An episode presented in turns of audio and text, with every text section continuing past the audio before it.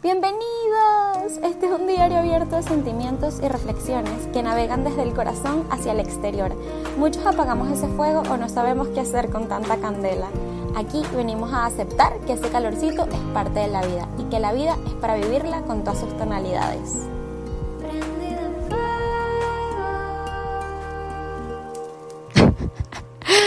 Yo tengo risa nerviosa, amigos. Yo me río. A mí, yo escucho una noticia que me pone muy nerviosa o estoy hablando de algo muy importante y yo no puedo evitar reírme. O sea, es algo que yo he tenido que... La gente que me quiere mucho lo sabe y me lo trata con cariño porque es que yo no lo quiero hacer, pero no lo puedo evitar.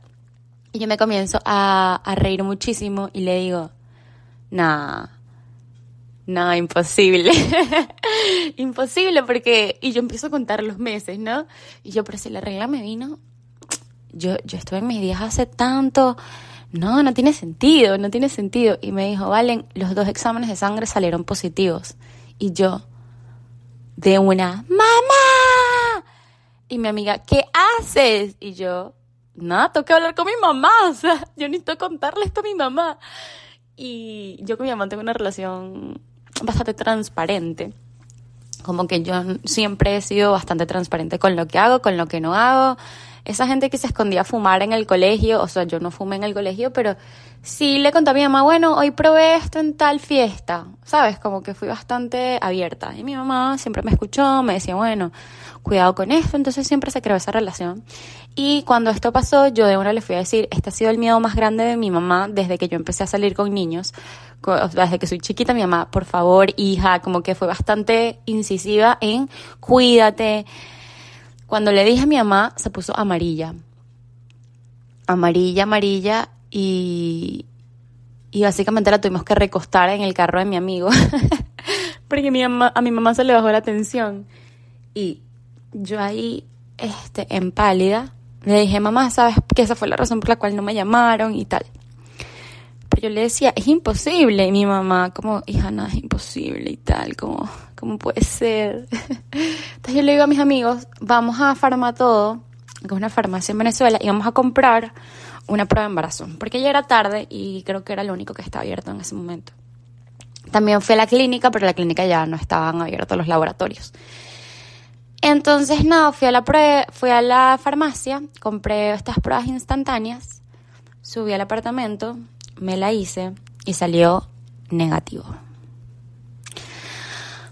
Ese fue un respiro para que yo pudiese pasar la noche y al día siguiente ir otra vez a otra clínica a hacerme unos exámenes, porque los exámenes que yo me había hecho para el trabajo eran en un ambulatorio y tal. Entonces yo dije, nada, en una clínica a lo mejor voy a tener un resultado más claro. Entonces voy a la clínica, me hago los exámenes de sangre y vuelven a salir positivos. Y yo, ok, algo no está bien, a lo mejor la prueba instantánea no está leyendo el embarazo. Y amigos, yo pasé como una semana llorando. llorando porque aparte le contaba a mi pareja, mi pareja actual eh, de ese momento me decía, tú me montaste cachos, estuviste con otra persona, porque es que no daban las cuentas. Y, y a mí yo me molesté muchísimo el de ahí, pero gracias a eso yo ahí me di cuenta que ya no tenía por qué estar con esa persona, como que no, no, no estábamos armonizados y no era, no era el tiempo, ya lo que teníamos que aprender lo habíamos aprendido y gracias a eso me di cuenta. Pero bueno, en fin, eh, iba a las clases de yoga, aparte mi profesora estaba embarazada, entonces cada vez que la veía lloraba más. Entonces yo haciendo guerrero uno, para los que hacen yoga sabrán, llorando. Y mi mamá recuerdo que me dijo, hija, tenemos que ir a un ginecólogo. Entonces vamos al ginecólogo para que me haga un examen. Y en el ginecólogo me dicen que en efecto no sale nada en el eco porque podíamos pensar que era un embarazo también fuera de la placenta.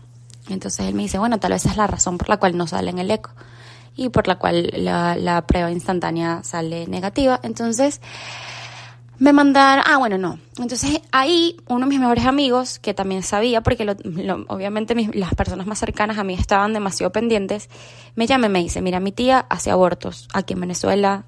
Em, obviamente no es legal, pero es buena, es profesional, te voy a dar el número Entonces eh, me dio el número, la llamé y ella me explicó que existen pruebas cuantitativas y cualitativas. Las que yo me había hecho hasta ese momento eran cualitativas y que yo necesitaba hacerme una prueba cuantitativa de sangre para realmente saber cuántas semanas de embarazo tenía. Em, a todas estas yo me sentía la Virgen María. Yo dije, bueno, no me hagan las semanas realmente, no entiendo nada, así que esto debe ser un milagro. Entonces eh, me fui a hacer las pruebas de sangre a la clínica con mi mamá. Em, a todas estas yo sudando frío, me sentía muy mal, muy triste.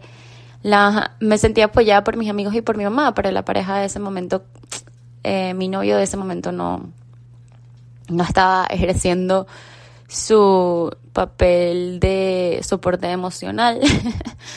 Entonces yo me sentía muy triste. Aparte, dije, si realmente llega a ser de esta persona, esta persona vive en Estados Unidos y yo acaba de pasar un poco de tiempo allá con mi visa de turista, no voy a poder volver, voy a dar a luz si decido tener el bebé aquí sola, eh, cómo le voy a contar esto a mi papá, o sea, yo estaba, yo estaba muy, muy angustiada y esperamos las pruebas. A las horas, realmente ya no me acuerdo si fue a las horas o el día siguiente, llega el resultado y dice que la prueba salió negativa. Es decir, amigos, no estuve embarazada nunca. Y en lo único que yo podía pensar era por qué todas mis pruebas de sangre salían positivas. Los médicos, o sea, los ginecólogos no me sabían decir nada. Los médicos no me sabían decir nada. Y em, aparte, me pareció tristísimo que había perdido la oportunidad de trabajo en este lugar en el que quería trabajar muchísimo, que me gustaba por el embarazo. Ellos al final no me llamaron y no me quisieron contratar porque estaba embarazada, supuestamente. Y, bueno, yo decidí hacer una especie de operación para probar que, para probarles a ellos que no estaba embarazada y que entendía que esa era la razón por la que no me habían llamado, pero ellos se negaron siempre a que esa era la razón, nunca lo admitieron e ignoraron mis emails de con los resultados de la prueba cuantitativa porque bueno, para ellos las pruebas de sangre en su laboratorio de confianza eran las confiables y no me llamaron. Y yo lo dejé ir, al principio me puse muy me molesté y me puse muy triste, pero lo dejé ir porque entendí que todo lo que pasa es lo mejor y que si no me querían contratar yo tampoco quería estar ahí, yo no los quería presionar para que me contrataran. Em, entonces apliqué a otro lugar que casualmente, bueno, el primer lugar al que quería aplicar quedaba muy lejos de mi casa, más o menos. Y este segundo lugar me quedaba al ladito. Y además ellos tenían una mm, editorial también dentro de la agencia. Y además mi yoga quedaba en la parte de abajo del edificio donde quedaba esa agencia nueva. Y además me pagaban las clases de yoga, se pone mejor. y además tenían una tienda de bicicleta justo al lado de, la, de las clases de yoga que yo amaba. Me compré la bicicleta, bueno, creo que me adelanté vi esta agencia, apliqué, llevé mis cuentos, me contrataron, encantados. Yo encantada, les expliqué lo de las pruebas de sangre, les expliqué todo por si acaso. Eh, me pasaba lo mismo, ellos me preguntaron, ¿pero estás segura que no estás embarazada? Y yo sí, 100%. Y me contrataron. Amé mucho ese trabajo, pasé por muchos sub y bajas, pero me enseñó bastante. Conocí personas que ahora son de mis amigos más allegados, me uní a personas que también ya conocía que trabajaban ahí. Em, además, eh, pude hacer mis clases de yoga con más regularidad, se me hacía más cómodo, me compré una bicicleta y me iba en bicicleta al trabajo porque me quedaba al lado. Em, incluso me podía ir caminando a mi casa. Realmente fue una experiencia bastante linda. Al frente del trabajo quedaba una montaña a la que yo siempre iba em, tipo los fines de semana y ahorita también tenía la opción de ir en mis momentos libres del trabajo. La vista era hermosa y hoy en día no sé por qué estuve embarazada eh, o por qué salió embarazada esos exámenes, o sea, por qué salió que estaba embarazada en esos exámenes y por qué estas personas no me contrataron.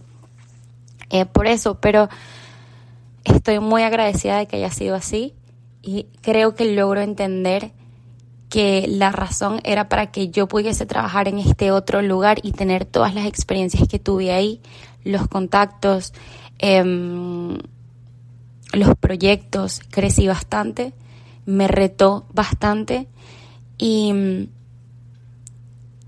y es lindo poder ver hacia atrás y entender que la vida tiene unas maneras muy extrañas y mágicas de actuar para generar conexiones en tu vida. Y gracias a eso, a ver, también me di cuenta que mi relación que estaba teniendo a distancia no funcionaba, porque claramente en una situación de esa magnitud tú esperas una reacción diferente de la persona con la que está, se supone que está involucrada contigo. Entonces me di cuenta también de que tenía que soltar muchísimo, muchísimas cosas además. Y y bueno, gracias a, bueno, también gracias a este trabajo que me pagaba las clases de yoga, también pude certificarme porque me daba chance de bajar un poquito más temprano del edificio para entrar a mis clases de certificación a tiempo. De otra manera, si hubiese estado en el, en el otro trabajo, tal vez jamás hubiese podido certificarme como, como yogi y el yoga ha sido un antes y un después en mi vida, al menos en ese momento era indispensable e inimaginable que no existiese eh, en mi rutina. Entonces, sí, eh, fue muy raro, muy, muy, muy raro. Pasé por mucho estrés, lloré muchísimo, mi mamá también. también me hizo darme cuenta que mi mamá genuinamente es una gran mamá. Mi mamá como que incluso ese siendo uno de sus miedos más grandes pudo afrontar sus miedos para acompañarme. Y creo que ese es uno, uno de los superpoderes de las mamás.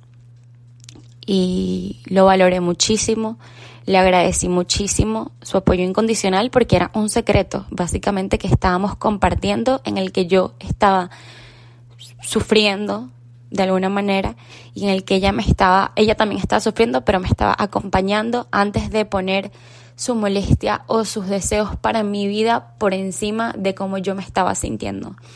Entonces, eso fue muy valioso. Em, y también pude entender que existen pruebas cualitativas y cuantitativas en el embarazo. Em, que siempre tienes la opción de decidir lo que quieras hacer. Aunque aun cuando parezca que no hay opción, siempre tienes opción. En ese momento yo no creo, no sé si hubiese abortado. La verdad, hoy en día me atrevo a decir que no abortaría porque creo que mm, a la edad que tengo, tampoco es que soy una vieja, yo, yo tengo 28.